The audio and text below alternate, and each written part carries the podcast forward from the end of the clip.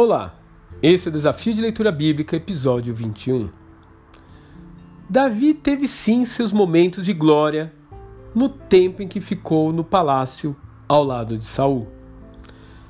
Ali ele se tornou amigo íntimo do príncipe, um comandante de exército bem-sucedido e até genro do rei.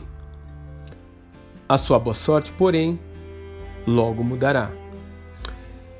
Em apenas dois capítulos, ele terá que deixar para trás tudo que lhe dá apoio: seu status de herói nacional, seu emprego na corte, sua esposa, seu amigo Jonatas e até Samuel, o homem que um dia lhe havia feito sonhar com um reino.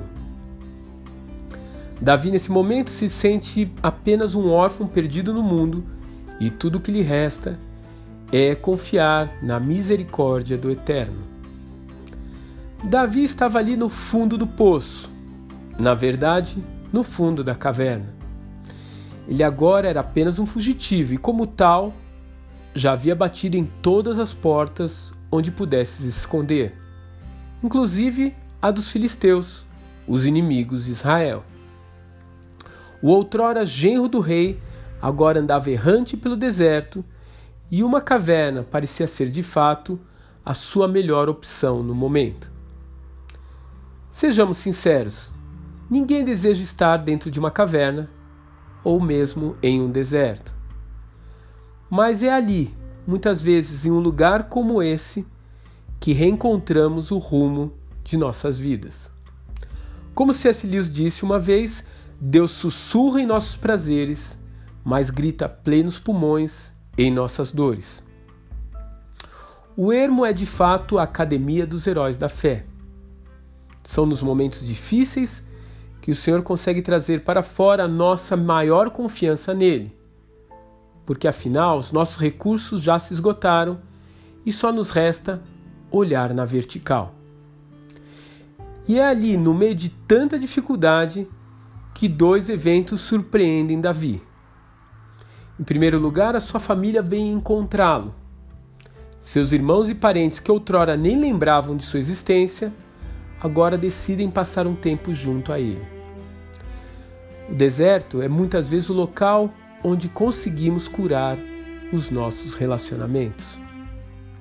O segundo evento é que um bando de gente fugitiva e ferida na alma vem se juntar a Davi.